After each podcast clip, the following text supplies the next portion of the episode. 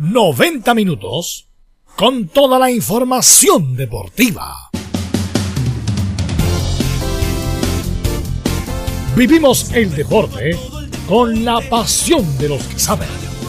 Estadio en Portales ya está en el aire con toda la emoción del deporte. Comentarios: Carlos Alberto Bravo, Venus Bravo, René de la Rosa, Laurencio Valderrama, Camilo Vicencio, Patricio Rodríguez y Ricardo Jamasmí.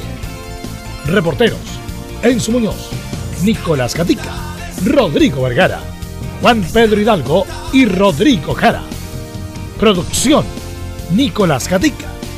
Técnicos: Gabriel González Hidalgo y César Navarrete. Edición: Anselmo Rojas. Dirección: Carlos Alberto Bravo.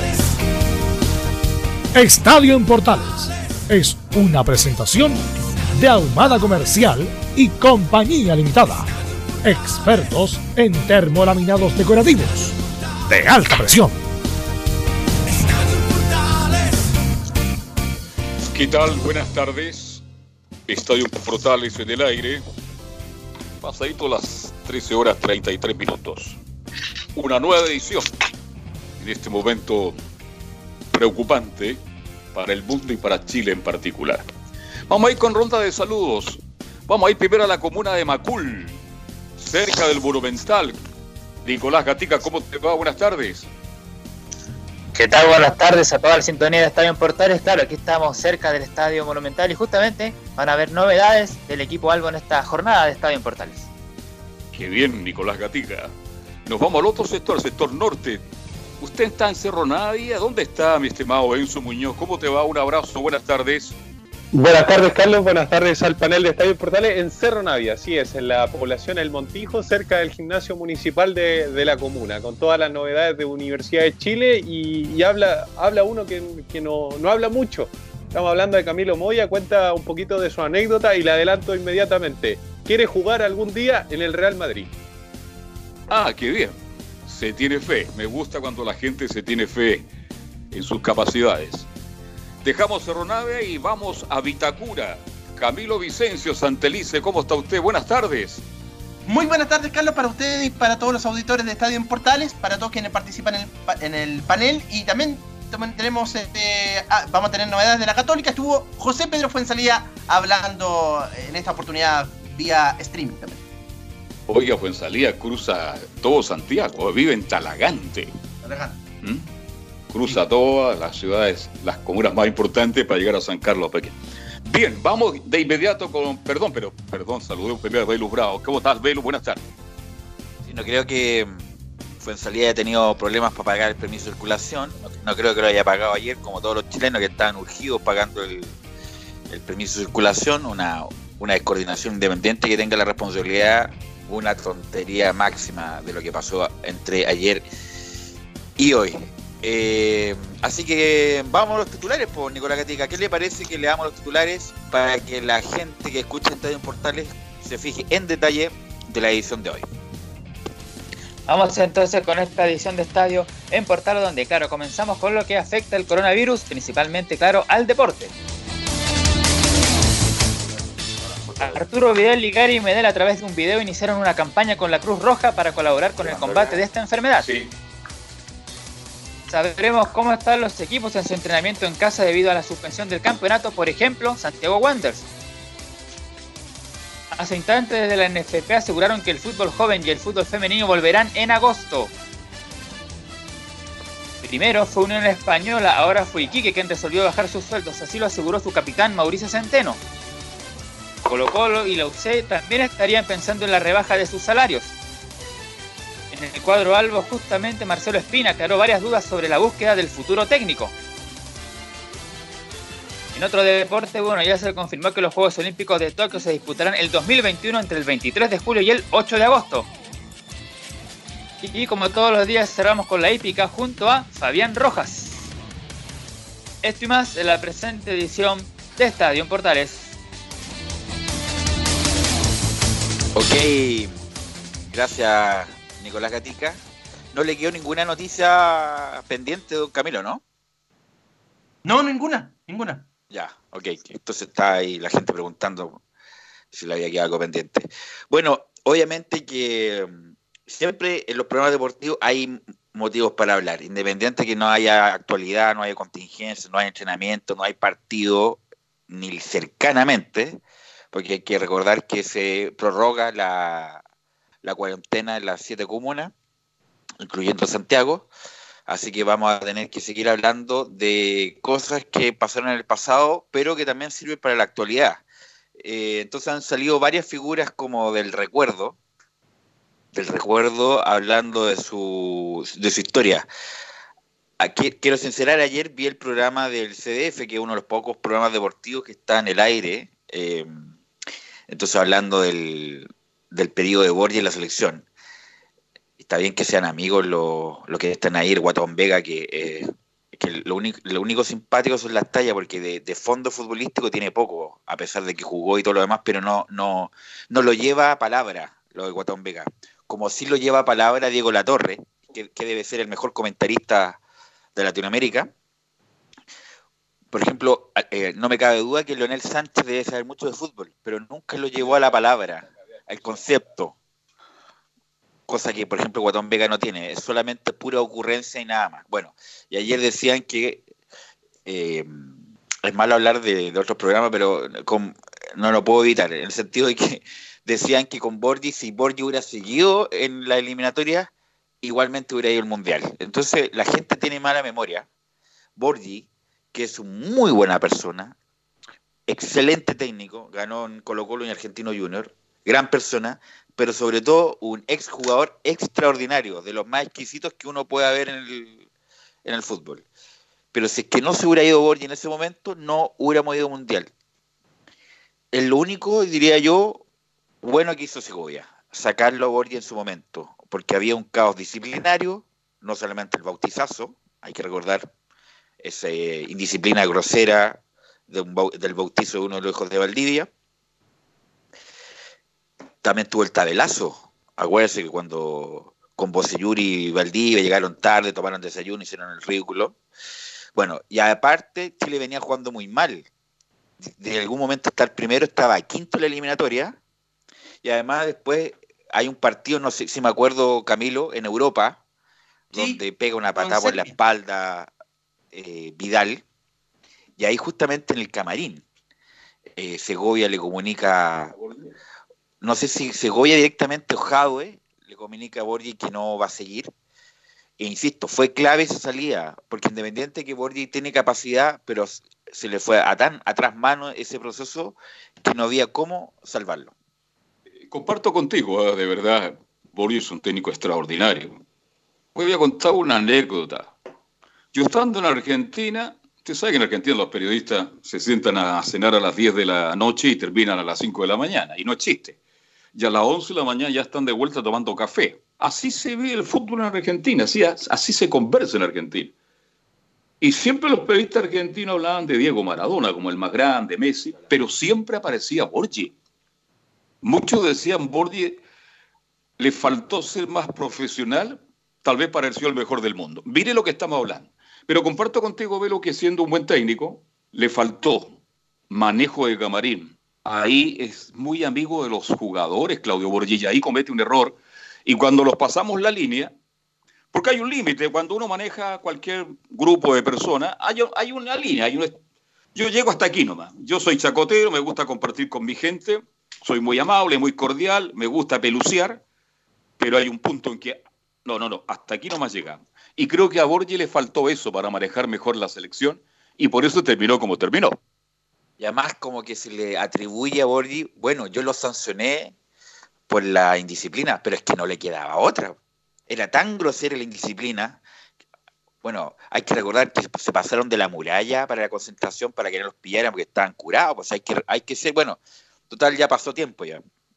Entonces era evidente que Borgi tenía que sancionarlo. Si no lo sancionaba, quedaba peor aún. Y ahí vino la grieta en la selección chilena. Y ahí nunca más se pudo recuperar. Camilo, ¿y usted me recuerda ese partido en Europa, el, último amistoso? Sí, fue con Serbia ese partido. Con Serbia, totalmente, toda la razón. Y viene Vidal una patada, pero artera por detrás, lo expulsen y ahí como que fue un, partido saca técnico. Eso quería comentar que, insisto, Borgi, gran, buen entrenador, ganó muchas cosas en Colo Colo y en Argentino Junior, no le fue bien en Independiente, no le fue bien en Boca, no le fue en Liga de Quito y no le fue bien tampoco en la selección chilena. Entonces que los amigos que están en el panel le quieran decir algo que no es, bueno, yo por lo menos nuestra modesta tribuna lo quería como tenga presente. Alguien que sí estuvo eh, siempre importante en los procesos clasificatorios y qué decir en, la, en los Juegos Olímpicos fue Reinaldo Navia. ¿Qué recuerdo tiene Reinaldo Navia, Camilo? de Reinaldo Navia, obviamente ese gol que le convirtió a Argentina en, los juegos, en el último partido para clasificar a los Juegos Olímpicos. Ese es como el, mayor recuerdo y, y, en clasificatorio yo esperaba más cuando en esa clasificatoria del Mundial de Japón-Corea, ahí esperaba más también de la selección, pero, pero es el mayor recuerdo que tengo. ¿Qué edad tenía Enzo en el año 2000? No me diga que tenía no había nacido. Cinco años. Cinco, años, tenía. Oye, qué increíble. Los chicos que es Enzo Muñoz. ¿Qué edad tiene usted, don Enzo? 24. 24, ay, qué joven, don Enzo. Entonces, bueno, usted por lo tanto no se recuerda a Sydney 2000. No, no, poco y nada, poco y nada. Yo, como le dije ayer, el primer recuerdo de algo deportivo que tengo es de la final de, Corea y Japón 2002. Pero, pero si ahora si me pregunta cómo jugaron, quiénes estaban jugando, no, no me acuerdo de nada. Es como, tengo destellos de recuerdo. Y Nicolás Gatica, ¿qué estaba haciendo usted el año 2000 para, para los Juegos Olímpicos? Bueno, también igual que Camilo estábamos ahí en el, justamente en el, en el, colegio y claro, me acuerdo muy bien de ese partido eh, bisagra frente a Argentina, el empate en el triunfo 1-0 cuando hace el gol Navi, los argentinos ahí se querían morir, el gol se lo hace a Cristian Muñoz, el Tigre, el ex portero de Colo Colo, la U de Conce, entre otros, así que esos son los recuerdos, y de Navia, claro, me acuerdo de eso, y también un gol que le hizo a Brasil en unas clasificatorias también, que fue importante el Choro Navi. Gol de penal, sí si me acuerdo, con Juvenal Olmo en la banca. Y justamente vamos a escuchar a Reinaldo Navia, que habla justamente de la anécdota con la Sub-20 en Sydney 2000. Yo no era titular, era titular Héctor Tapia y Manolito Negra. Manolito se termina lesionando, pero llevan a Julio Gutiérrez y Julio Gutiérrez termina siendo titular con, con Tito Tapia. Y ah, bueno, aparte que nos tenían menos fe que íbamos a clasificar, eh, eh, y, fíjate que todo. En, el grupo no nos fue tan mal. En el grupo no nos fue tan mal y la gente lo debe saber. Eh, pero aún así tuvimos una caída con Colombia muy fea que nos metió cinco, creo, me acuerdo. Cinco y, prácticamente ya estábamos eliminados nosotros. Y me acuerdo que ya, habíamos hecho las maletas en el hotel. Eh, y ya nos dice Pinto, tienen el día libre porque mañana nos vamos a Chile, volvemos. Ah, una carnita asada. no, hay un asadito en, la piscina, escuchando el partido de Brasil y nosotros, ah, a ver cómo, cómo a ver si hace la hazaña al conjunto brasileño, ¿no? Y empieza a meter gol, gol, gol, Brasil, nosotros nos empezamos a emocionar y ya nos salimos todos de la piscina y empezamos a escuchar con más atención al partido. Fue una cosa de loco cuando creo que fueron 7-7, creo que le metió Brasil a Colombia. Y, y, resulta que venían llegando los uruguayos, los uruguayos nos querían sacar del hotel, ¿no? Entonces nosotros dijimos, oye, si nosotros también clasificamos, así que se pueden ir ustedes. Entonces, y, después nos tocó con los uruguayos. Terminamos eliminando a Uruguay nosotros. Sí, que recuerdo de una de una de las anécdotas más impresionantes del fútbol chileno. Yo no sé cómo Chile clasificó. Yo estaba en el estadio, había fecha. Y cuando vamos saliendo ya después, uno se queda después que termina el fútbol, una hora y media, dos horas por lo menos, Ahí escuchamos. Y fue increíble. ¿eh? Y el Cholo Navia tuvo la suerte de hacer un gol increíble a un gran portero. Acaba de retirarse el Tigre Muñoz. Y Navia era un jugador talentoso, extraordinariamente hábil. Hizo una linda y hermosa carrera. Pero creo que por la manera, por su fútbol, podía haber llegado pero mucho más lejos. Pero es que hola en el anecdotario que Chile clasificó en forma increíble con gol de Navia hizo buena carrera en el Real Navia, incluso fue en algún momento cuando se transfirió al América de México, el jugador chileno mejor pagado, no, el mejor extranjero, no, ni siquiera el mejor extranjero, el mejor jugador pagado de la Liga Mexicana en su momento, ganaba millones de dólares eh, Reinaldo Navia. Y lo vamos a seguir escuchando y que habla justamente de los mejores compañeros que tuvo en el ataque. Fíjate que con el, con el Bofo, con Cuauhtémoc, por lo menos parte de mi carrera en, el fútbol mexicano con Cuauhtémoc Blanco era un tipo espectacular de otra manera de jugar o ver el fútbol dentro de la, de la, cancha, ¿no? El tipo eh, con, una u otra pierna le pegaba de la misma forma, ya sabía dónde estaba y, era cosa de conectarte con él y, el tipo ya sabía dónde estaba y tú ubicado y te la ponía. Eh, en Chile con Mario Benner hice muy buena dupla también, en Santiago Wander, con Marito Benner. Eh, me encajé muy bien con él. Con el Chorrillano Palacios también, el peruano. En, Tecos también me fue muy bien con él. Son más o menos los jugadores. bueno, y con, con, Iván, con Iván en la selección también en la Olimpiada hicimos una buena dupla también con Iván. Sí, pues era la dupla Zamorano-Navia en Sydney. Y como bien decía él, los titulares en el preolímpico era Tapia, Tapia y Neira. Se lesiona lamentablemente Manuel Alejandro Neira y después juega Hugo Gutiérrez y después asoma eh, Reinaldo Navia. Pero Reinaldo Navia es una muy buena carrera, a lo mejor le faltó jugar en Europa. Yo creo que eso es lo que le faltó a Reinaldo Navia. Y vamos a seguir escuchando al Choro Navia, el Choro del Puerto, y dice, ¿quién fue el mejor técnico que tuvo? Sí, sería como medio injusto de repente nombrar a uno, ¿no? Porque pasé por muchos equipos, tuve a muchos técnicos. Eh, bueno, uno de ellos fue Jorge Luis Siviero, que tuve, que me dio la posibilidad de, debutar en Wander.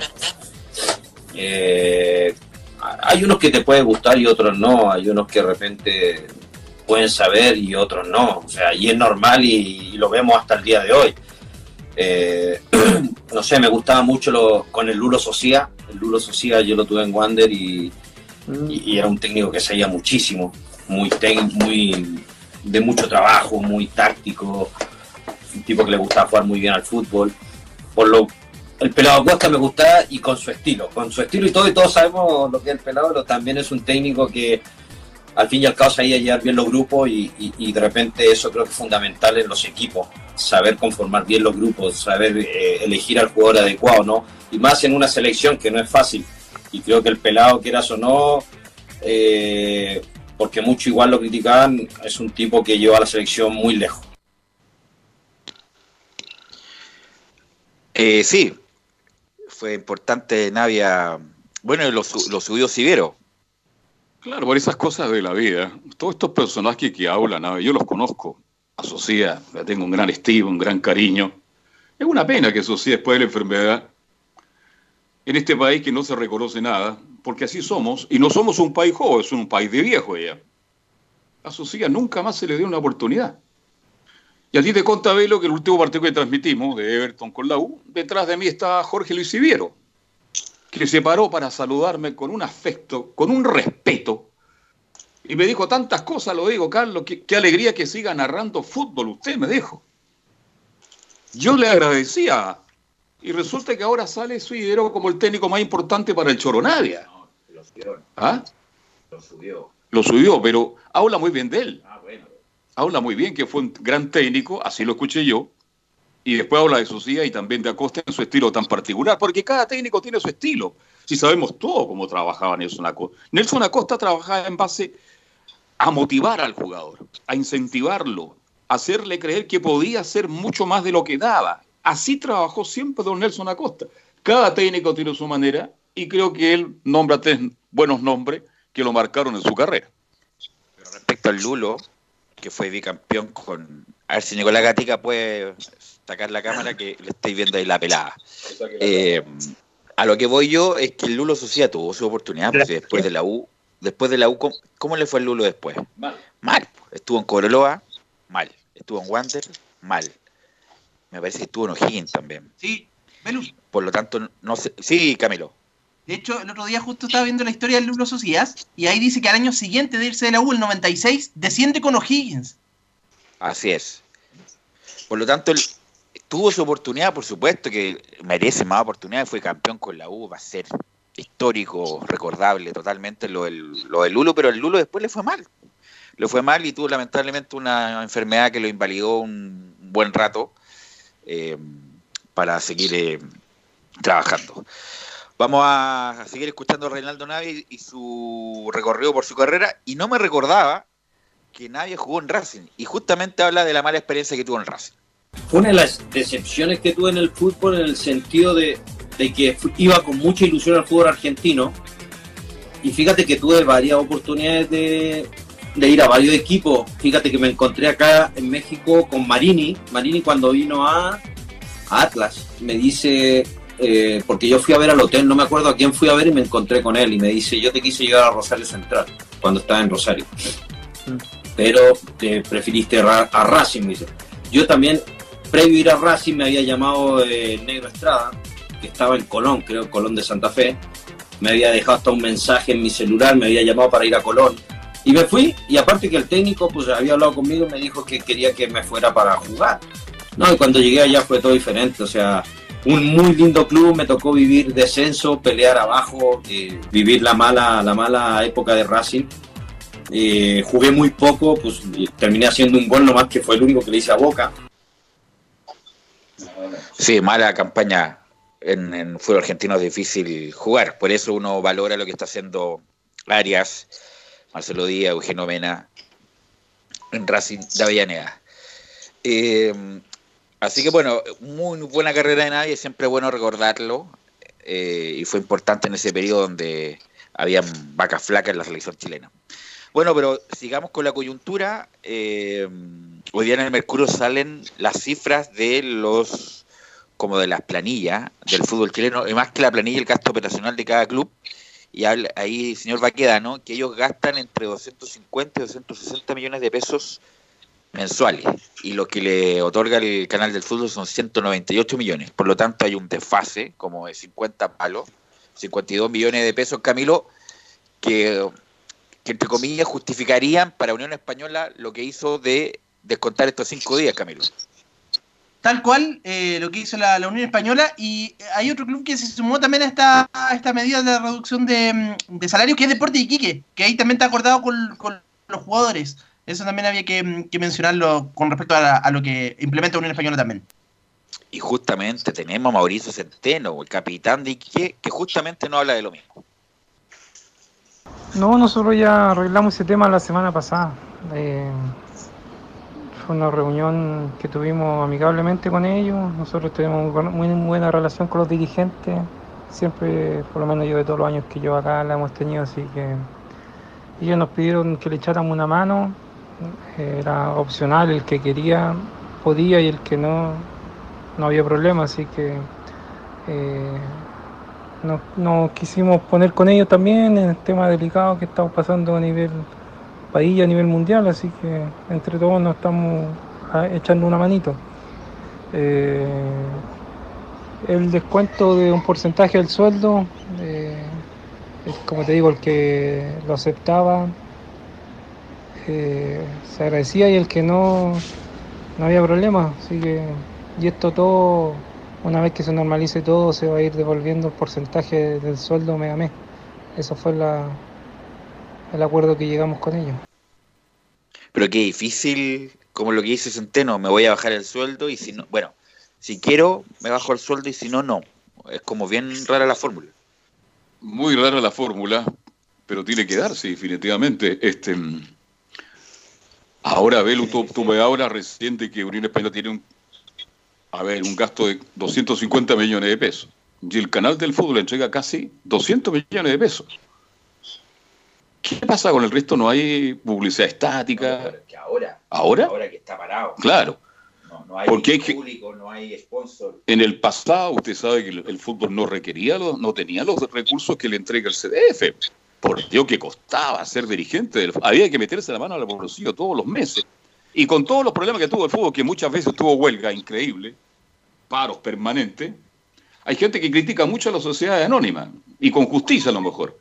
Pero resulta que la sociedad anónima, por lo menos, yo hace mucho tiempo que no veo que este equipo no viaja a tal lugar porque no han, sido pagados los sueldos. Pero también hay una crítica para los dirigentes actuales. Tiene que buscar más allá del CDF cómo generar más recursos. A ver si lo han hecho.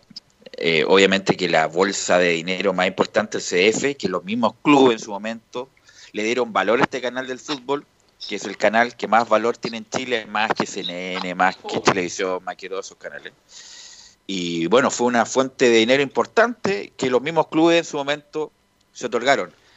pero pero ahora con la actividad parada, los sponsors me imagino que también deben haber pedido, oye, nosotros no pagamos mientras no se vuelve la actividad, o pagamos a parcelado. Eh, bueno, Unión Española no depende mucho de la recaudación porque hay muy poca gente, pero pero es un tema, no solamente una Unión Española y como lo dijimos ayer, va a seguir escalando Camilo esto, no solamente Unión en Iquique, lo más probable es que también se den otros clubes. Sí, pues, a pesar de que los diferentes equipos habían dicho de la complicación, lo dijo que no bueno, obviamente no es, no es un tema un tema fácil. Eh, a Unión Española tampoco este año tiene torneo internacional, entonces tampoco recibió esos dineros extra de la Conmebol, como si eh, ya le adelantaron los dineros eh, la Conmebol a, a los equipos que están en Sudamericana y también en la Libertadores. Y para cerrar este bloque, Gabriel, vamos a escuchar a Gary Medel, que están haciendo una campaña con su compadre, los que manejan la selección, los que suben el pulgar para arriba o para abajo, para algunos jugadores. Vamos a escuchar a Gary Medel justamente la campaña por el coronavirus. Hola a todos en Chile, en especial a quienes han perdido algún familiar enfermo o alguno de sus seres más queridos en estos días de locura y tristeza. Sé que están preocupados, yo también. Por lo mismo, después de pensar cómo poder ayudar, les quiero contar algo importante. Conversé con mi gran amigo Arturo Vidal y creemos que es el momento de apoyarlos a ustedes, al que nos apoya, al que alienta cada vez que vamos perdiendo en un partido, al que espera horas y horas en un hotel para sacarse una foto, y a toda esa gente que nos llena de energía cuando nos toca defender a nuestro país. Hoy queremos devolver algo de todo eso que nos han dado en toda nuestra carrera. Para eso, hemos decidido iniciar una campaña junto a la Cruz Roja de Chile. Este es el partido más difícil que nos ha tocado jugar, y la única manera que lo ganemos es estando juntos, cuidándonos, aportando y dando una mano, todos con la camiseta. Tenemos que hacer nuestro mejor aporte a esta Cruz Roja chilena que hace un trabajo maravilloso.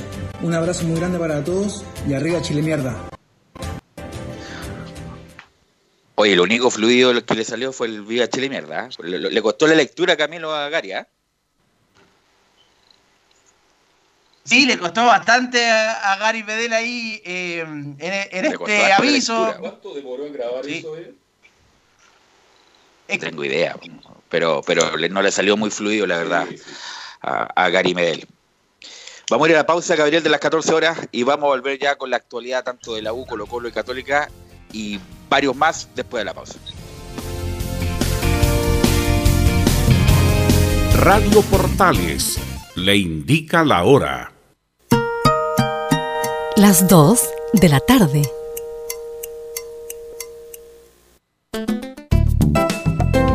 Comercial IAC Compañía Limitada. La mejor calidad mundial en laminados decorativos. Comercial IAC Compañía Limitada es Vertec en Chile. San Ignacio 1010, Santa Rosa 1779, Avenida Mata 446 y Portugal 501. Comercial IAC Compañía Limitada es Vertec en Chile.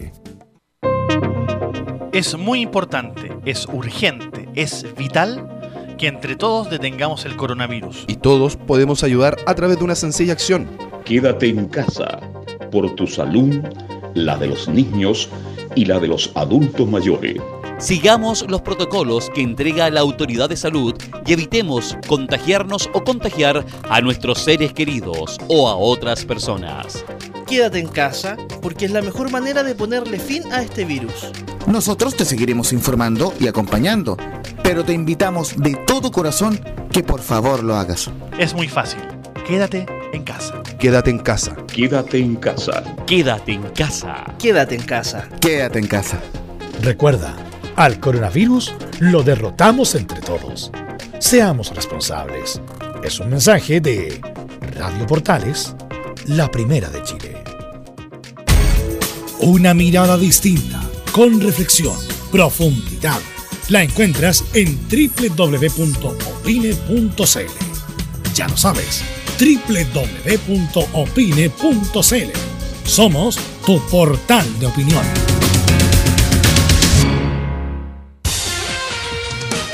Disfruta las carreras de tu hipódromo Chile estés donde estés, jugando y ganando desde teletrack.cl. Primero, ingresa a teletrack.cl y crea tu cuenta con tus datos. Debes ser mayor de 18 años Segundo, abona dinero desde tu tarjeta de crédito o cuenta bancaria a través del sistema WebPay. Tercero, juega de forma rápida, simple, segura y sin costos de mantención. Solo debes indicar el hipódromo, luego la carrera, el monto a jugar, la apuesta y el caballo. Finalmente, debes confirmar tu apuesta. Cuarto, si quieres retirar dinero, debes ingresar a Retiros. Luego debes ingresar tu RUT y el monto que deseas retirar. Finalmente, confirmar tus datos bancarios para que posteriormente se genere una transferencia directamente a tu cuenta. Ahora ya estás listo para jugar las carreras de tu hipódromo Chile desde teletrack.cl. Y recuerda que, gracias a los superdividendos, tu hipódromo Chile siempre te paga más. Termolaminados de León, tecnología alemana de última generación. Casa Matriz, Avenida La Serena, 776 Recoleta. Foro 22 622 56 76. Termolaminados de León. ¿Es necesario que todas las personas usen mascarillas frente a la propagación del coronavirus? No. La mascarilla solo sirve si una persona tiene síntomas respiratorios como tos o fiebre. Las personas sanas no necesitan usarla. En los hospitales se recomienda que la usen quienes estén a cargo del cuidado de los enfermos para reducir la posibilidad de transmitir el virus al personal de salud o a otros pacientes. Archie, somos lo que Chile escucha. Contigo en todas. Este invierno, las posibilidades de contagiarte de influenza son más de las que crees. Busca el centro de salud más cercano y vacúnate ahora contra la influenza. La vacuna es gratis para personas mayores de 65 años, niños y niñas desde los 6 meses hasta quinto básico, embarazadas y pacientes con enfermedades crónicas. Infórmate llamando al 600-360-7777 o ingresando a www.minsal.cl. Ministerio de Salud, Gobierno de Chile. Visita www.radiosport.cl, el sitio web de la Deportiva de Chile. Programas, noticias, entrevistas y reportajes, podcast, radio online y mucho más. Todo lo que pasa en todos los deportes lo encuentras en www.radiosport.cl. La Deportiva de Chile en Internet. Radio Portales. 1180 en amplitud modulada. Portales. En tu corazón, la primera de Chile.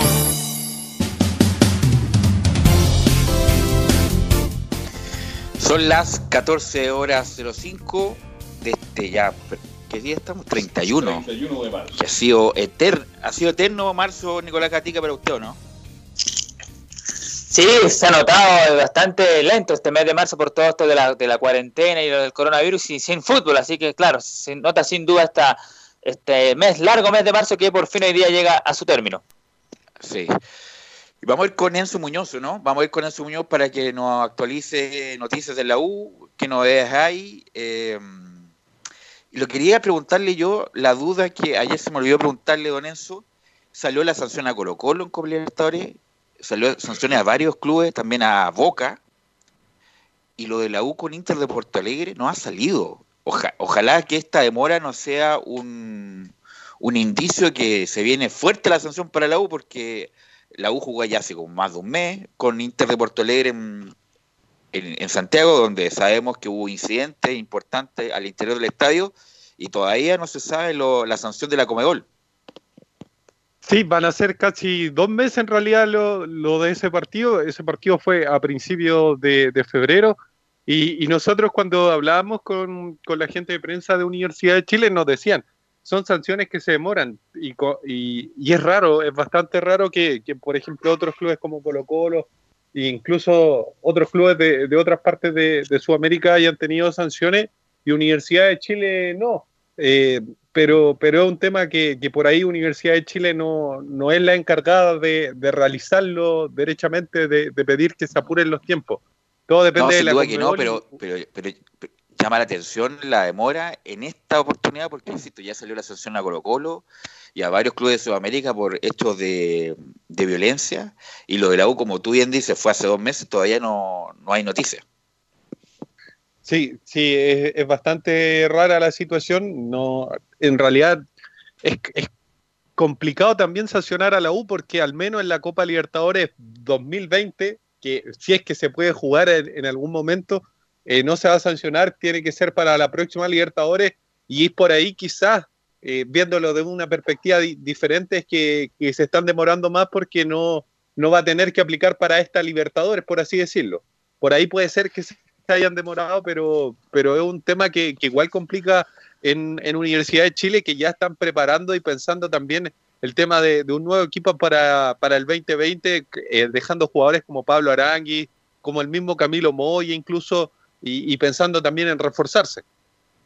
Sí, lo único que uno dice es que ojalá esta demora no sea un indicativo de que la sanción va a ser importante, independiente de la competencia, va a ser para, para cualquier competencia internacional que juegue la U de aquí al futuro.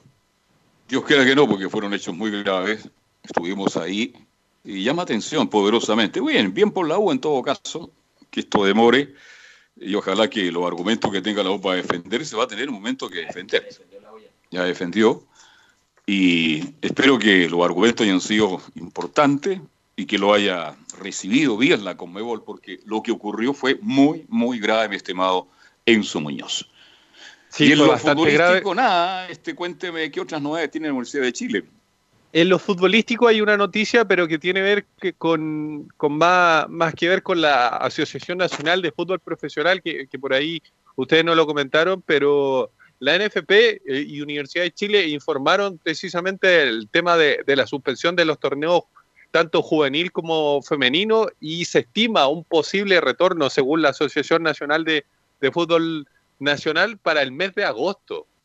Así que esa es la información. Obviamente el campeonato de primera división no se ha, no se ha informado mucho, pero, pero al menos el ente rector ya está viendo un nuevo diseño de una nueva ca- ca- calendarización precisamente para, para este nuevo formato para, para poder continuar este, estos campeonatos a partir del mes de agosto. Es una información que, que salió publicada hace un par de, Sí. de minutos nomás, pero que, que es importante recalcarla porque, porque afecta a todos los clubes también. Bien, bueno, el fútbol cadete es muy importante, el fútbol femenino también es muy importante, pero ellos pueden esperar. Lo que nos interesa es, ojalá que por ahí por julio o antes, Dios quiera, el fútbol de primera división pueda, pueda volver a las canchas. Pero eso no depende de usted, no depende de los dirigentes del fútbol, no depende de prácticamente de nadie de los que estamos acá, solamente el tiempo de ahí.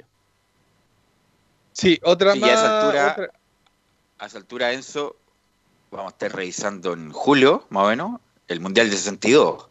Cómo jugó Navarro, cómo jugó Lionel Sánchez, cómo vamos a ir revisando nuestro archivo futbolístico. Sí, así que va a estar compleja, complejo el trabajo que hay que analizar tanto. Eh, escuchemos En octubre el Mundial del 30 y así vamos a ir. Y después los Juegos Olímpicos donde salió campeón Uruguay. Escuchemos Claro. la- las palabras de Camilo Moya que, que le preguntan por el entrenamiento que ha tenido con esta Universidad de Chile, con cómo se puede entrenar, cómo, cómo lo hace él en estos entrenamientos que, que tienen producto del coronavirus. Escuchemos a Camilo Moya.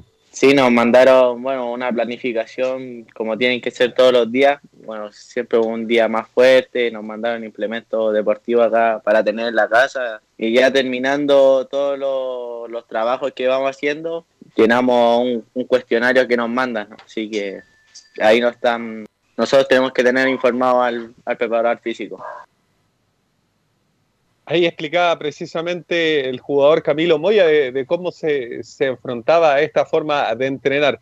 Otra más de, Camilo Moya, ¿qué instrucciones le da a, Camilo Moya por ahí antes de, que ocurriera el coronavirus? ¿Cuáles eran las instrucciones? Si estar más atrás, apoyar a la defensa o derechamente eh, tratar de, de- proyectarse en, en ofensiva. Escuchemos a Camilo Moya. Es lo que me ha dicho Caputo ahora, que me suelte más, que yo a Caputo lo tuve en un periodo de selección y, y a David Reyes también lo tuve en la U. Y David Reyes con él jugaba más arriba, entonces me, me dicen que me suelte más, que vaya más arriba, si tengo para pegarle al arco que le pegue. Y yo creo que me, ha- me ha soltado más. Ahí precisamente escuchamos las palabras de- del jugador que usa la número 13, que, que usaran otro, otros jugadores importantes como el Pepe Rojas, por ejemplo. Pepe Rojas, Escuchemos- justamente. Escuchemos otra, otra más de, de Camilo Moya que, que habla sobre cómo es jugar con, con, con Arangui y con Montillo. Es bastante fácil, les cuesta. Escuchemos precisamente las palabras del jugador.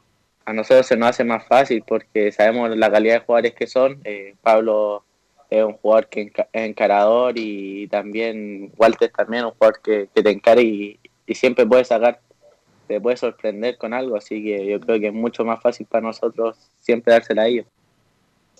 Y Camilo Moya ha hecho una muy buena dupla con impensada en- a, a principio de año con Galani. Eh, Moya el volante central, el que cubre todo el ancho de la cancha, el que maneja los tiempos, el que se pone como un tercer central cuando sube los laterales y hace una muy buen tándem con Galani, que ha sido uno de los revelaciones del campeonato chileno, Enzo. Sí, y es, bastante, bastante alentador, al menos por la selección chilena también pensándolo, en la, proyección que ha tenido este jugador, tanto también como Pablo Arangui, el mismo Galani. Escuchemos otra más de, Camilo Moya que habla de la U como protagonista del campeonato en, esto, en estos primeros eh, fechas de- del campeonato que, que se pudo disputar y, y cómo lo ve para el próximo, para la próxima vez cuando pueda volver el fútbol nacional.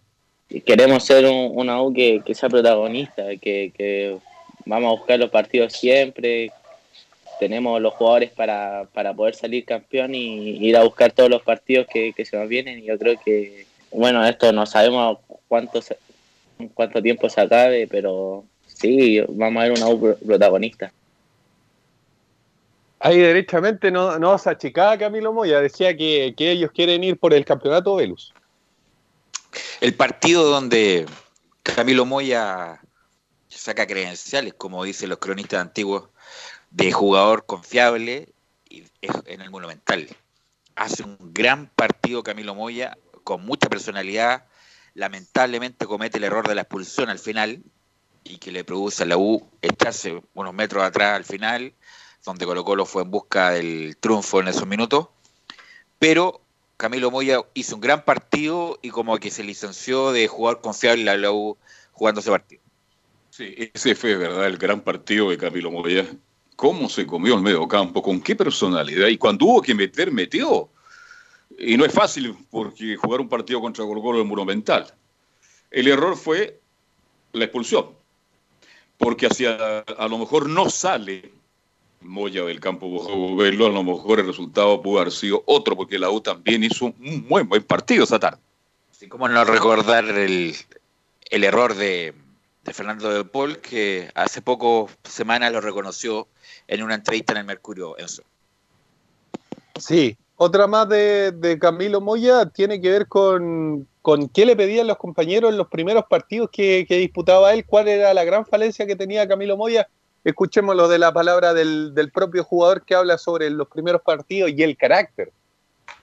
Yo cuando empecé a jugar, una de las cosas que me reclamaban era que no hablaba, que no que me tenía que hacer dueño. De hecho, me retaban mucho en Mati Rodríguez, Boseyur, porque no hablaba. Y yo creo que una de las cosas que fui sacando a medida de, que uno iba jugando era el hablar y hacerme dueño de la posición. Y yo creo que ahora me siento con más carácter Ahí escuchamos. ¿Se siente con mucho más carácter a, a cuando empezó en, en el fútbol o derechamente cuando, cuando comenzó en, en Universidad de Chile a jugar? Eh, porque principalmente ahora, ahora tienen más confianza de, de los partidos jugados, precisamente. Así es, él se va a Lorenzo Reyes en la U, después comete el error garrafal Ronald Fuente de no cubrir ese puesto y juega Caroca. Y Caroca es muy criticado, la verdad, porque comete mucha champonada a pesar de, de toda la entrega que le ponía. Eh, por lo tanto, quedó Caroca y Espinosa, que no es un volante central probablemente tal, y entonces ese cupo, ese lugar, por no decir ese hueco, lo, lo llena Camilo Moya, pero posteriormente. Eh, pero hubo un periodo un año más o menos que la U no tuvo un volante central importante, porque lamentablemente no dio el ancho Caroca, Enzo. Sí, y fue precisamente, y él lo reconocía en, en entrevistas anteriores, incluso el mismo Caroca, que él le había dicho precisamente a Moya que no se fuera cuando a principios del año 2019 quería irse Camilo Moya y le termina diciendo que, que no se vaya, que, que aguante, que, que, esto se trata de, de, esperar la oportunidad. Fue precisamente el mismo Caroca y él lo ha reconocido en bastantes entrevistas. Otra más que, tiene que ver con, con, Camilo Moya, ¿cómo se tomó los elogios que, le dio Marcelo Díaz, eh, el jugador de, Universidad de Chile, el ex jugador de, de Universidad de Chile, que ahora actualmente está en Racing, que dijo que, que, Camilo Moya era el mejor jugador que tenía la Universidad de Chile en estos momentos. Escuchemos a, Camilo Moya sobre los elogios de Marcelo Díaz. Ah, lo tomé como. Estaba muy feliz. Sabemos todo lo que, que, significa Marcelo. A mí es un jugador que veo mucho en mi posición porque me gusta mucho también cómo juega y, y es, es, de. A ver, por decirlo. El jugador que más me gusta de esa posición es él. Entonces, eh, eh, me tomó por sorpresa, obviamente, y, y feliz. Una, una consulta. Este, bueno, Marcelo Díaz, usted y yo, yo principalmente yo soy fanático de Marcelo Díaz. Creo que el mejor la selección chilena, mira lo que digo. Y lo vengo diciendo mucho antes, hace cuatro o cinco años. ¿Qué le falta a Moya? ¿Qué no tiene Moya? ¿Qué tiene Marcelo Díaz para ser ese gran volante que está buscando la U? Tiene que seguir eh, madurando, porque futbolísticamente tiene buena técnica, a lo mejor no tiene la... Cuando recibe de espalda, aunque un volante central no tiene que recibir nunca de espalda, como la salida de perfil cambiado que tiene Marcelo Díaz, que uno sale muy bien. Pero le pega bien Camilo Moya, tiene cambio de juego, tiene juego corto, eh, cuando tiene problemas, no tiene problema en sacarse uno, aunque el volante central siempre tiene que jugar a uno o dos toques pero yo creo que madurez nomás. Tiene todas las condiciones Camilo Moya pero, para. Antes, antes, que vamos con eso, este, usted que hincha de Diego Latorre, el gambetista Latorre, gran jugador de Boca Juniors, selección argentina, comparto con usted, debe ser el mejor comentarista, fue un analista del fútbol argentino. Y en el fondo hoy día dice, pero ¿cómo es posible que Chile se esté perdiendo al mejor jugador, que es Marcelo Díaz? Escuchábamos justamente antes de las 14 horas por qué Marcelo Díaz no está en la selección. A Medel, no, no alcanzamos a escuchar a Vidal, pero entre Medel y Vidal. ¿Para qué vamos a hablar de esa historia si todos sabemos por qué Marcelo Díaz no está? Marcelo Díaz no está por una cuestión futbolística, está porque le bajaron el pulgar y se lo indicaron a Rueda y Rueda no quiso meterse más en problemas y Marcelo Díaz, a menos de pasar nada extraordinario, no va a volver nunca más a la selección chilena Enzo Muñoz. Sí, así que eso con Universidad de Chile, que obviamente sigue entrenando, esperando a lo que tenga que hablar la NFP sobre, sobre el campeonato nacional. Así que archivos del Ballet Azul para que sigamos hablando de deporte estos días, Enzo. ¿eh? Ok, no hay problema. Y está ya Nicolás Gatica para que hablemos de Colo Colo. Sí, exactamente, porque ya, y, y no era el tiempo, vamos a ir rápidamente a escuchar a Marcelo Espina. Ya había hablado Harold McNichols y Aníbal Moza también sobre lo, la búsqueda del nuevo técnico. Ya sabemos que se congeló por el tema del coronavirus, pero no habíamos escuchado a Marcelo Espina, el gerente deportivo, y aclaró varias cosas. Por ejemplo, bueno, que nunca se habló con eh, Gustavo Alfaro, que no era el momento de que llegara Gabriel Heinze, el técnico de Vélez Arfield, que al único que se le hizo una oferta formal fue a, a Escolari, que además solamente ha manejado cinco o seis nombres, no todos los nombres que maneja la prensa. También dice que con Martín Lazarte, él mismo lo llamó a Lazarte y Lazarte no le contestó el teléfono, aclaró varias dudas el gerente deportivo de Colo Colo. Pero la primera sobre el, el técnico propiamente tal dice, tenemos que evaluar cuándo volverá la actividad.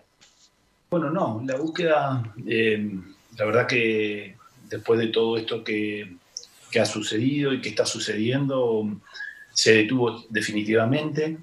Eh, tenemos que evaluar un poco eh, cuándo volverá la actividad eh, y, a partir de ahí después eh, veremos. En estos momentos hemos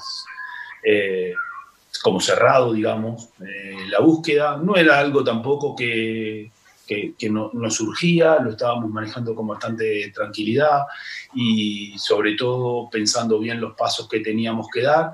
Y, y la verdad que eh, esta situación eh, nos ha llevado a que frenemos y la verdad que la tranquilidad en la búsqueda en su momento eh, ha hecho que nosotros en este grado de dificultad en que se encuentra prácticamente todo el mundo, es mejor que no, que no nos hayamos definido por uno.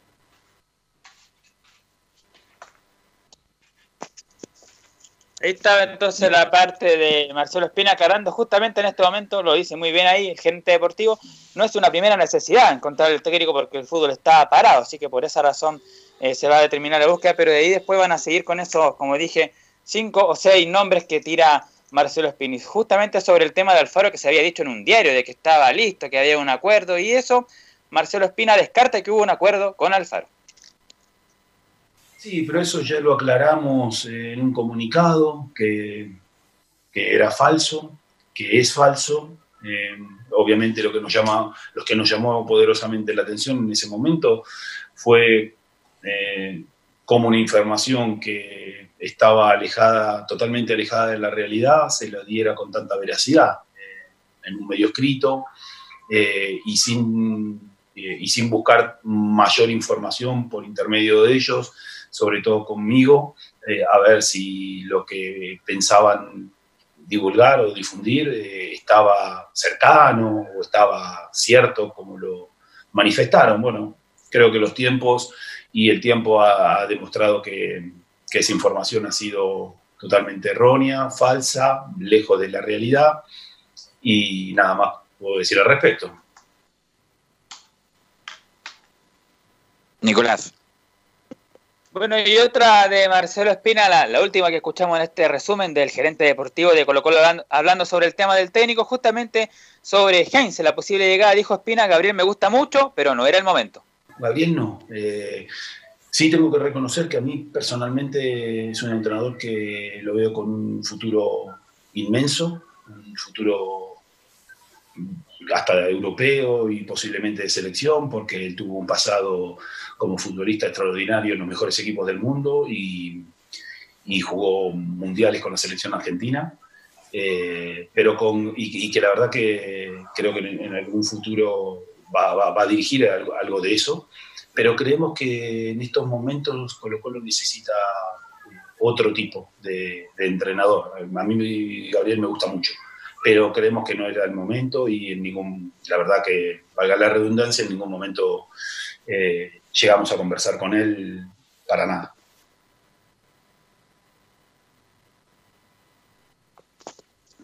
Nicolás. Lo de Marcelo Espina aclarando varias dudas sobre el técnico. Sí, lo de Heinze, que Espina quiere que venga después que dirija el Madrid, el United, después dirija Colo Colo con 20 años más. Eh, pero más bien a la inversa. Heinze no tenía ningún interés de dirigir en Colo Colo, lo que sí estoy de acuerdo con Espina que, que Heinze tiene otras proyecciones y, y, no dirigir, no por dirigir Colo Colo, sino el fútbol chileno. Ahora aprovechando este tiempo Colo Colo, mi estimado Nicolás Gatica, porque más allá que llegue hasta junio, este Alberto Jara, Colo Colo tiene que traer un técnico.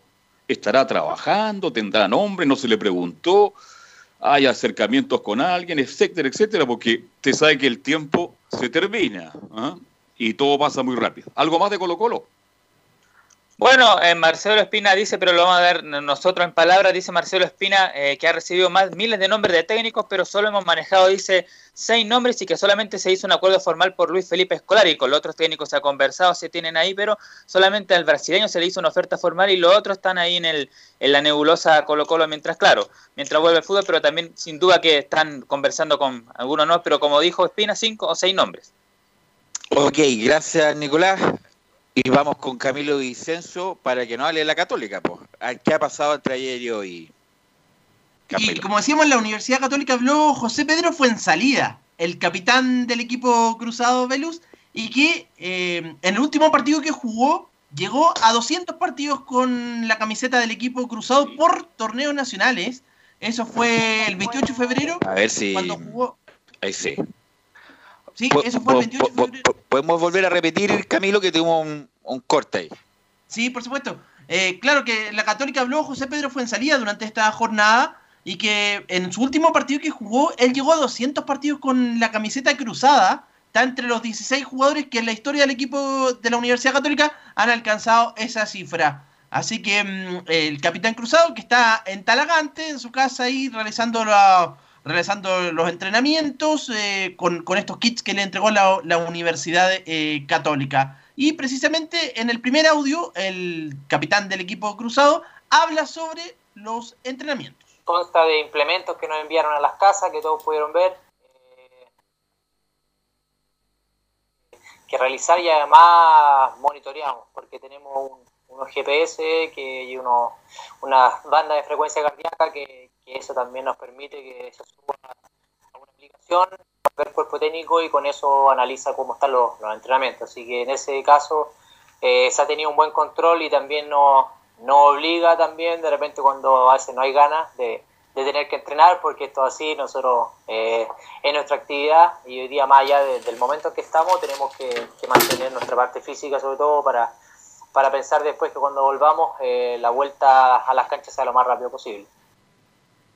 Ya, y el primer audio entonces de José Pedro Fuensalida. Pero el- en la primera media hora, ustedes lo, tú lo mencionabas, Velu, lo que aparece en el Mercurio respecto a esto de las rebajas eh, salariales en la Católica, que también se abren a esta, a esta situación, no descartan, eh, aunque dicen que podría ser de forma individual y no colectiva. Y se le preguntó a José Pedro Fuensalida por este tema de las rebajas salariales. Bueno, me parece primero lo que, lo, lo que le pasa a Unión es lamentable. Eso, eh, como todos hemos sabido, aquí se pueden acordar ciertas suspensiones o rebajas salariales, pero siempre que estén los dos de acuerdo por claro, tema obviamente de fuerza mayor. Y no fue el caso Unión. Uni- Unilateralmente ellos le, le descontaron día y, y algo que, que, bueno, que no, no corresponde. Y en nuestro caso nosotros, y por mi parte, he tenido comunicación con, con dirigentes y, y- y la verdad que el compromiso por ahora es tratar de mantener, mientras se mantengan la- las condiciones eh, de pago también de, de auspiciadores, de la misma parte, parte del CF. Bueno, la idea es mantener obviamente todo lo que está pactado, pero también nosotros como, como jugadores estamos al tanto que ante cualquier emergencia vamos a tener que conversar y, obviamente son cosas que se van a solucionar, pero, pero está claro que lo, haremos en casos eh, individuales Y ahí también lo aclaraba entonces en casos eh, per- personales, no en forma eh, colectiva como lo había planteado la gente de la Universidad eh, Católica. Y bueno, hablaba también sobre la respuesta que han tenido las autoridades en torno del país en torno a la crisis y él creía que ha sido una eh, respuesta paulatina, pero que ha sido positiva respecto a esta crisis del coronavirus.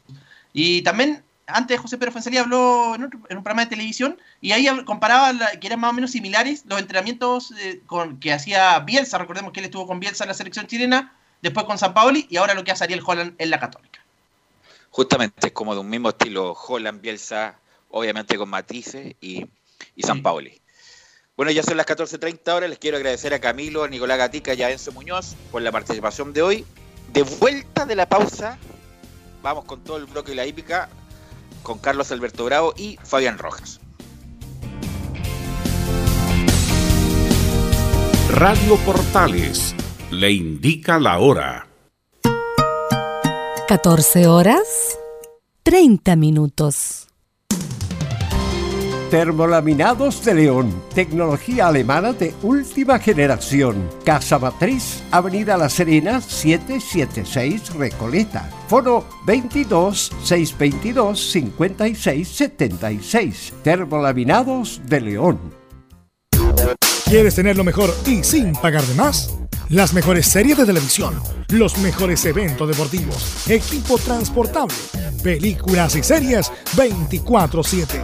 Transforma tu TV a Smart TV. Llama al 973-718989. Twitter arroba panchops. Comercial IAC Compañía Limitada. La mejor calidad mundial en laminados decorativos. Comercial IAC Compañía Limitada es Vertec en Chile. San Ignacio 1010, Santa Rosa 1779, Avenida Mata 446 y Portugal 501. Comercial IAC Compañía Limitada es Vertec en Chile. Gracias a los superdividendos, tu hipódromo Chile siempre te paga más. Juega en Teletrack.cl. Descarga gratis la nueva aplicación de tu hipódromo Chile que siempre te paga más.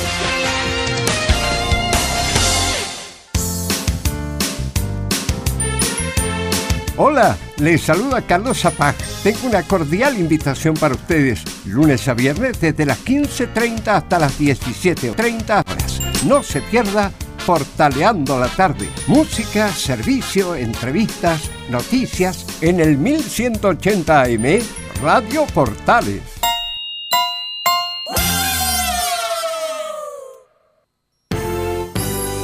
...1180 en amplitud modulada.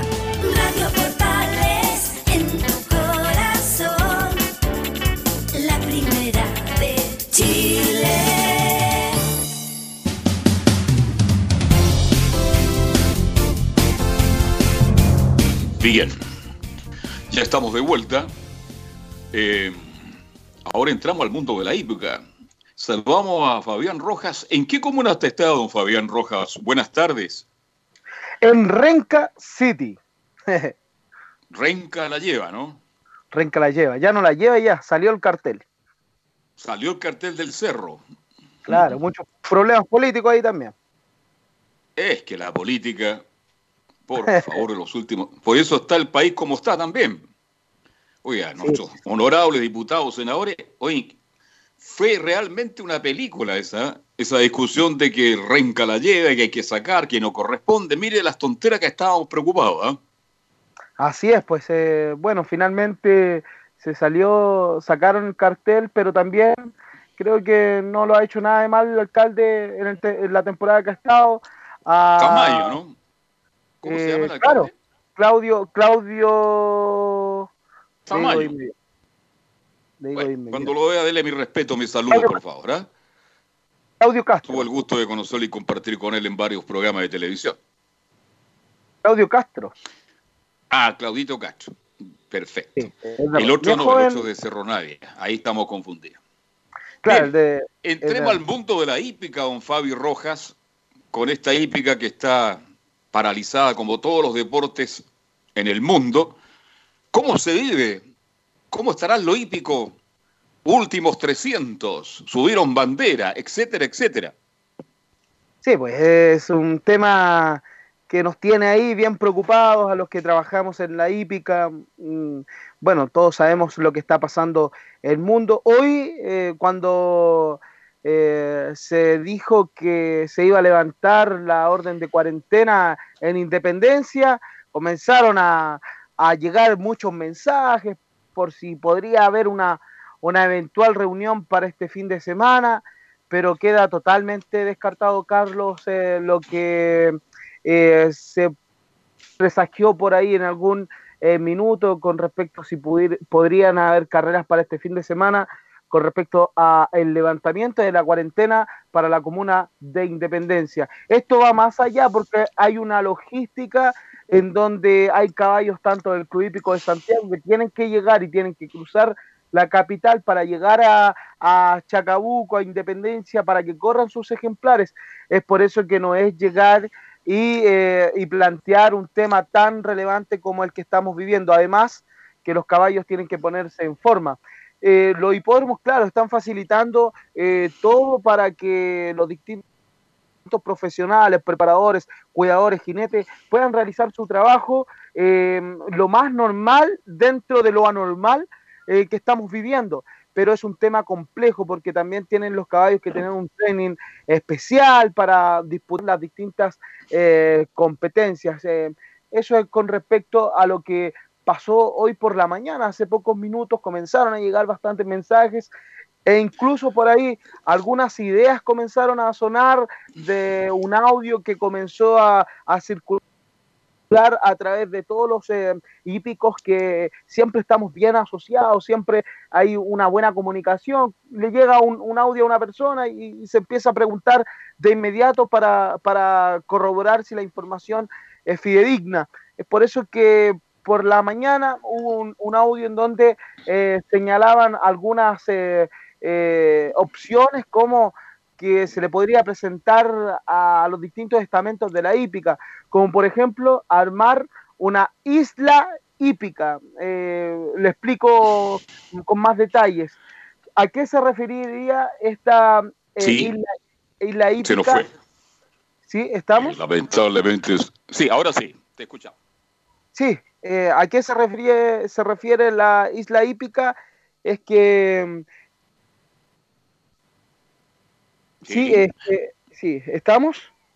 Sí, te escucho perfecta. Es que sabe todo, esto ocurre porque como no se le renueva, vale decir, sale de las siete comunas Independencia, ya fue comunicado, entonces a contar del viernes este, vuelve la normalidad de Independencia. Y por- creo que por ahí a lo mejor alguien se colgó, Independencia, Conchalí, etcétera, pero creo que no están los tiempos, ni, se, ni se parás, ni para pensar ni siquiera en los próximos 15 días, mi estimado Fabi, con la situación que está viviendo el país.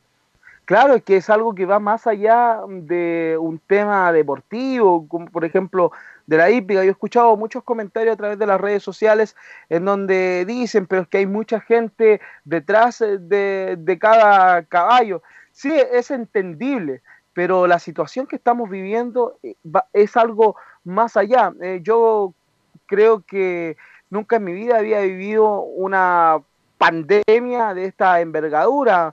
Eh, es un- una enfermedad que no hay que tomarla a la ligera, es por eso que llaman todos los medios de comunicación también a la precaución.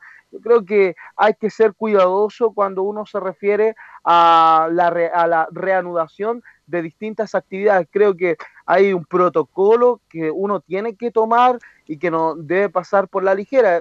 En, mi punto de vista, y creo que el punto de vista de muchísimos también que están eh, por detrás de cada hipódromo. Y con respecto a lo que le comentaba hace algunos eh, minutos, eh, esta isla hípica se refiere a que mm, eh, se podrían acuartelar todos los eh, preparadores, jinetes que quieran tomar esta decisión y poder hacer las carreras con solamente las personas que están dentro de, del hipódromo, de- dentro de esta isla. No dejarían entrar a nadie. Pero Sin público. Se corre séptima carrera, Gatini, últimos 300 por fuera, en fin, sin público en el fondo lo que usted me quiere decir. Claro, es, es lo que han estado señalando a través de las eh, distintas plataformas digitales, pero muy difícil. eh, conversamos con... Porque más allá, eh, Fay, perdone que lo interrumpa, más allá que sin público es una muy buena idea, pero es mucha la gente que se mueve, que trabaja en la hípica y que va a llegar a trabajar. Entonces, creo que no están, no están, no están los tiempos en este instante. Sí, eh, bueno, es una noticia que está en desarrollo, estaremos eh, recopilando más información porque por ahí se le envió una carta al Consejo Superior de la Hípica, al estamento, que tiene eh, anexo directo con el gobierno, así que en las próximas horas quizás podremos tener alguna información más relevante al respecto. Lo que sí es cierto es que en Estados Unidos todo sigue igual en algunos hipódromos, como por ejemplo el Gulfstream Park, en donde está habituado uno de los jinetes más importantes de la última década de nuestro país, como es Héctor Isaac Berríos, un jockey Carlos eh, que hace algún tiempo tomó la decisión de ir a probar suerte a Estados Unidos después de varios anexos que tuvo por ahí, pero lamentablemente no tuvo buenos réditos, no tuvo eh, más victorias de las que él eh, pudo haber pensado en aquel minuto y quizás con menos edad que la que tiene hoy, con más inmadurez. Hoy es más, un hombre más maduro, con su pareja, con hijos que eh, ya le permiten situarse en el país eh, del norte y es por eso también que le está yendo bastante bien al látigo nacional que hace un largo tiempo no teníamos a un jockey eh, que estuviera corriendo los grandes clásicos de Estados Unidos. Grandes clásicos me refiero como por ejemplo el que se disputó el día sábado al Florida Derby, que es una carrera clasificatoria incluso para el Kentucky Derby, que al ganador le da 100 puntos para clasificar a esta carrera tan importante que hace bastantes años atrás ganara un caballo inolvidable como secretario que el día de ayer cumplió 50 años. Pero lo importante es que Héctor Isaac Berríos está sacando y está poniendo el nombre de Chile en lo más alto de la hípica mundial, Carlos Alberto Lauro. A ver, Fabi, vari- varias consultas sobre la- el comentario que está entregando usted. Primero, esto como futbolista, usted dice, ya un tipo con más años, más avesado, con más experiencia, asume esta responsabilidad y así como le va a los Estados Unidos. En el fondo, llegó la madurez y aparecen los éxitos de este, este jinete chileno. Claro, hablamos de éxitos en tierras extranjeras, porque él fue un hombre muy exitoso en nuestro país. Es un jinete que ha ganado cinco derby, ha ganado un latinoamericano, el del 2010, recordado Correcto. Godwin, eh, ha ganado San Leyer, eh, ganó con el ejemplar y el campeón también de Arturo Vidal, que el público futbolístico lo recuerda mucho porque incluso lo tiene tatuado el futbolista del Barcelona. Es un jinete muy, muy exitoso en nuestro país. Y hace años cuando viajó a Estados Unidos no tuvo eh, unas buenas participaciones. Él lo dijo, la inmadurez, pero hoy en día eh, eh, ya está habituado y él no- nos dijo cuando vino para eh, la jornada del Derby Day que él eh, no, no pensaba en venirse a corto plazo a nuestro país. Pero ¿cómo venir a Chile si él tuvo la valentía, se dio cuenta de sus condiciones? Mire todo lo que ganó, en, si ganó todo en Chile, digamos las cosas como son, ganó, Ganó todo. todo. No tiene nada más que ganar en Chile, entonces devolverse, lo felicito de verdad.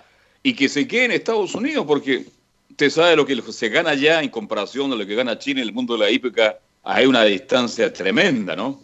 Sí, es tremenda la distancia eh, en cuanto a las remuneraciones que tienen cada jinete, eh, también los cuidadores, eh, los preparadores tienen unas altas sumas. Eso sí, también eh, los jinetes y preparadores tienen que gastar más en cuanto es como el trabajo acá. Sin embargo, un jinete, la otra vez le hacíamos una pregunta a Héctor y nos decía que con dos carreras ganadas en un mes en Gulfstream es como ganar eh, unas 15 carreras en el mes en nuestro país. Es algo significante, eh, significativo con respecto a las ganancias que tienen los jinetes. También eh, los jinetes están más bien eh, mirados en la hípica de Estados Unidos, son figuras. A ver, En- en ahí quiero hacerle la pregunta a usted que es experto en la materia, usted el experto. Eh, siempre los jinetes chilenos que fueron a Estados Unidos fueron exitosos. Y hay uno que es muy famoso y que se llegó para siempre. Santos tengo entendido, ¿no? Sí, es José Santos que incluso tiene su lugar en el Salón de la Fama de la hípica mundial en Estados Unidos.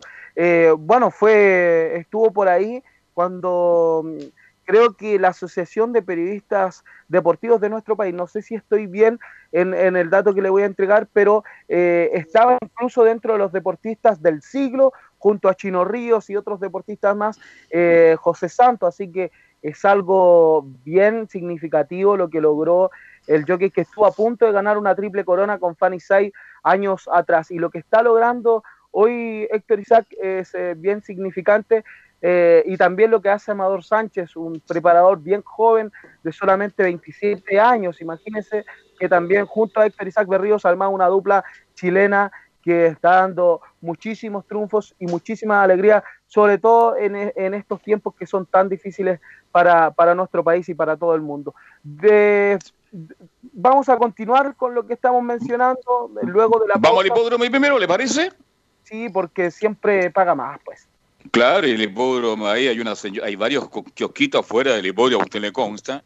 Oye, ven unas tortillitas, pero fabulosas con huevito duro. Usted me imagino que habrá disfrutado de eso muchas veces, ¿no? Porque eso es parte de la hípica, ¿no? Sí, las dobladitas con queso son mis favoritas. Esas son las favoritas. Bien, vamos al hipódromo Chile entonces y, y estamos de vuelta. Gracias a los superdividendos, tu hipódromo Chile siempre te paga más. Juega en Teletrack.cl. Descarga gratis la nueva aplicación de tu hipódromo Chile que siempre te paga más. Estamos de vuelta, don Fabián, lo estamos escuchando con mucha atención.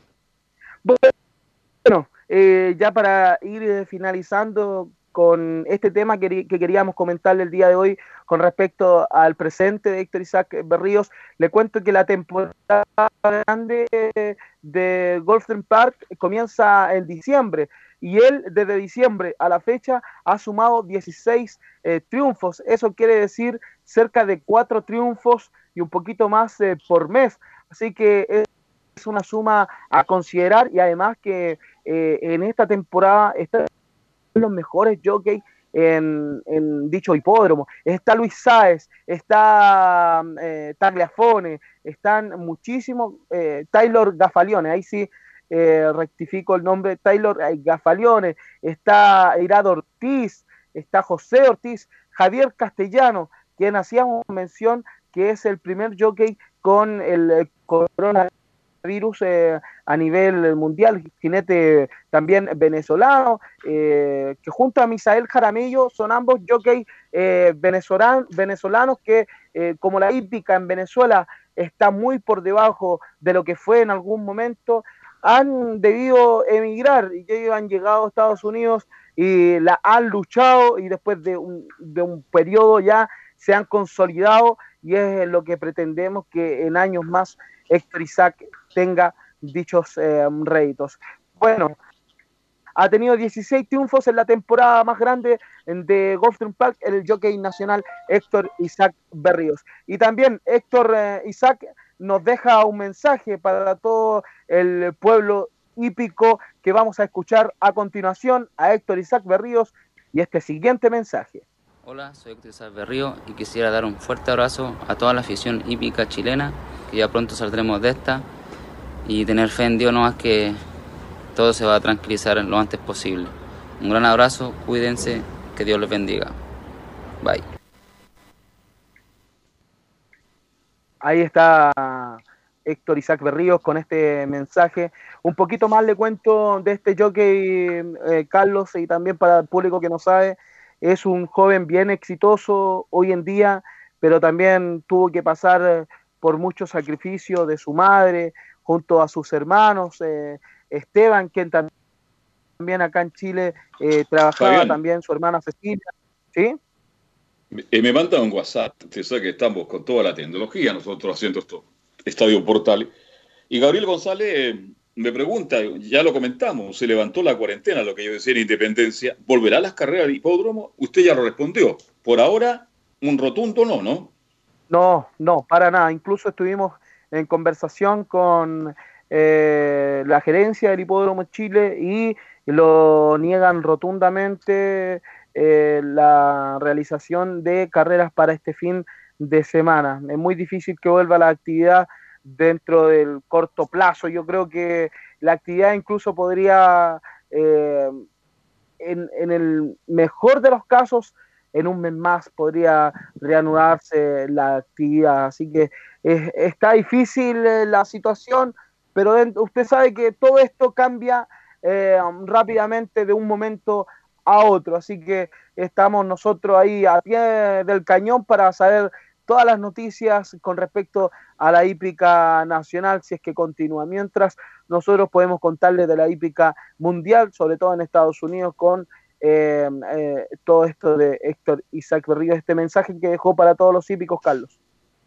Así es. Pero tengo entendido que en toda Latinoamérica, todo lo que es la actividad hípica, está toda suspendida. Salvo en Estados Unidos, hay algunos estados, usted ve como el señor Trump, el presidente de los Estados Unidos de Norteamérica, ha tenido que cambiar su discurso, porque Estados Unidos lo está pasando muy mal en este instante, sobre todo en Nueva York. Así que, mm, pero tengo entendido, y usted lo maneja mejor que yo, que en toda Latinoamérica todo lo que es la actividad hípica está absolutamente suspendida. Claro, igual ayer hubo unas reuniones en el Hipódromo Azul de Argentina, también en San Isidro antes de ayer, y todo continúa igual, con puertas cerradas, sin eh, realizar la actividad hípica en Argentina. Lo mismo ocurre en Uruguay, en Perú, en donde el hipódromo más importante es en Monterrico, también Ecuador, eh, así que la hípica latinoamericana sigue a puertas cerradas. Los ejemplares continúan eh, esperando su vuelta a las canchas, los distintos eh, caballos, mientras acá en Chile eh, también todo continúa igual y es muy difícil que al corto plazo vuelva la actividad hípica, Carlos. Oiga, Fabián, este, usted es el experto, por eso le pregunto. ¿Qué hace en este instante el jinete, el preparador de los caballos, el mismo caballo? ¿Siguen moviéndose, siguen entrenando? Porque tampoco pueden parar porque a lo mejor en los próximos 30 días vuelve la actividad. Y esto como futbolista, ellos siguen activos. ¿Qué hacen? Cuéntenle a la gran audiencia de Estadio Portales y a esta hora con el mundo del hípico. Algo similar a lo que realizan eh, los eh, jugadores de fútbol, los jinetes están realizando eh, ejercicios en sus casas, se están asesorando también con eh, algunos doctores para que vean el tema de la alimentación, todo eso porque son bien rigurosos los eh, jockeys en cuanto al tema del peso. Recordemos que escuchábamos tiempo atrás a Elías Toledo, los jinetes tienen que estar dentro de un peso que mm, no sobrepase los 56, 57 kilos, porque ahí les cuesta más conseguir eh, montas, incluso los jinetes más livianos hoy por hoy corren con 50 kilos, y eso es un tema a considerar, porque estando en casa también van a tener más apetito, Carlos. Ya lo creo, exacto. La ansiedad, la ansiedad produce ese fenómeno que nos pasa a todos de estar comiendo permanentemente, picoteando algo, y ellos tienen que ser muy profesionales y asumir que no lo pueden hacer. Así que es complicado para todos, y todos lo estamos pasando mal en este instante, es por algo. No, no es que quiera cortarle ahora, pero nos quedan par- un par de minutos, pero sería bueno que mañana habláramos de la apuesta, cómo puede apostar, porque hay distintas apuestas en el mundo de la hípica, ya que estamos sin mucha información, podríamos hablar mañana de la apuesta, cómo se apuesta, porque mucha gente no lo sabe. ¿Le parece que es un buen tema para mañana, salvo que usted tenga algo mejor, porque usted es el experto? Sí, ahí vamos a, a buscar lo mejor para el día de mañana, pero para terminar, también una, una respuesta a lo que usted también me preguntaba. Hay algunos preparadores que se están quedando en eh, sus corrales para estar al cuidado eh, y al, al- al pie de cañón para lo que sucede en los distintos hipódromos. Es el ejemplo de John Pinochet, entrenador que se habitúa con su corral en el Club Hípico de Santiago, está durmiendo eh, dentro de, su corral y también está 100 eh, por 100, 24-7 con sus ejemplares. Vale, eh, eh, me imagino que no debe ser el único, ¿no? Me imagino que cuánto, cuánto espacio, cuántos corrales hay en el, en el hipódromo, en el club hípico de Santiago. Eh, le mentiría si le diera una cifra exacta, Ya. pero son más de 50 los preparadores que están dentro del Club Hípico de Santiago, así que son es un número a considerar, son cerca... Aquí le hago la contrapregunta al tiro. ¿Son algunos los que tienen ese privilegio nomás o todos lo pueden tener? Porque son muchos los caballos, son muchos los preparadores. Sí, mire, eh, en el club hay una cierta cantidad de pesebreras y corrales y también en el hipódromo Chile. Eh, por ahí los hipódromos hacen el esfuerzo de entregarle a, a la mayor cantidad de preparadores eh, sus, eh, una pesebrera correspondiente. Los preparadores que tienen eh, su inscripción en el estamento hípico, ellos sí tienen corral, pero también hay personas que quieren ser y están trabajando detrás, a la mano, con distintos preparadores, pero que no pueden sacar la patente porque no tienen un lugar físico en donde tener a sus distintos ejemplares. Así que eh, es un tema que, eh, por una parte, en cuanto a la rigurosidad, se mantiene a pie de cañón con los distintos preparadores que oficialmente están en los programas de carreras, pero con los que eh, están eh, luchando para poder tener una pesebrera, eh, se les complica un tanto porque la capacidad se ha ido reduciendo a través de los años.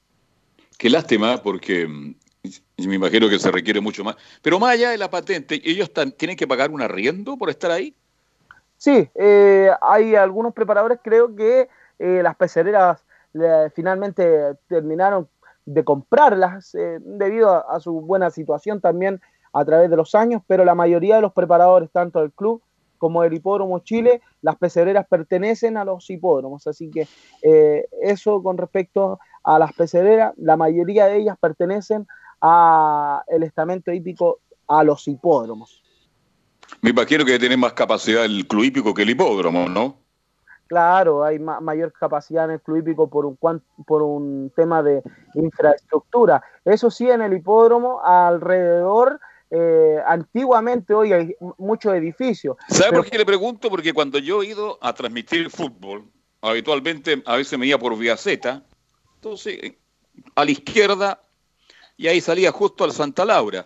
Y muchas veces me tuve que detener porque los caballos salen del hipódromo. ¿Para dónde van?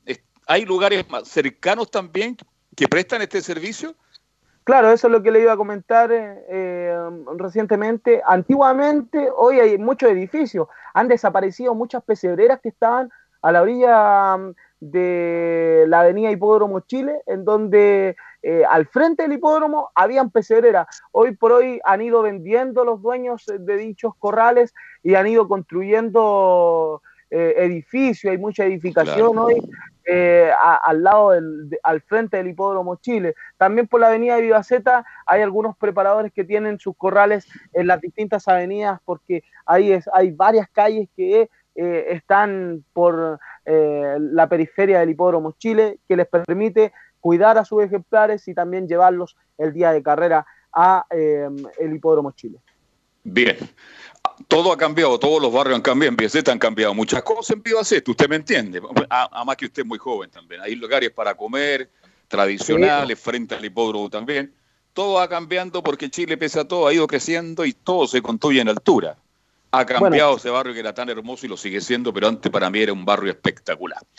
Bueno, Don y por ahí- Fabián, ha sido un Carlos. agrado estar con usted. Mañana nos reencontramos entonces a las 14.30, ¿le parece? Me parece, Carlos, un gusto haber estado el día de hoy conversando de hípica un día más. Eh, usted está en cuarentena todavía, ¿no? Correcto. Está en su casita, detrás del mesón. Cuénteme para ir cerrando este capítulo. No, y estoy en la pieza eh, con eh, la tele en mute porque estábamos eh, presenciando también eh, las noticias porque hay que estar informado para, para saber qué es lo que va a pasar. Sí, y hay muchas, muchas noticias. Lo malo que son medias reiterativas, pero en fin, pero hay muchas, muchas noticias. Fabián, entonces, que tenga una buena tarde y nos reencontramos mañana. Muchísimas gracias. Ok, nos vamos. Termina Estadio Portales. La invitación para mañana, 13 horas 30 minutos, con todo el deporte nacional e internacional. Y cerramos con este bloque, con Fabián Globito Rojas y el Mundo Live. Don Gabriel González Hidalgo, muchas gracias, como siempre, muy gentil. Ahí en Fanor 11, tercer piso, Santiago de Chile, capital de la nación. Gracias, buenas tardes. Mañana seguimos haciendo Estadio Portales.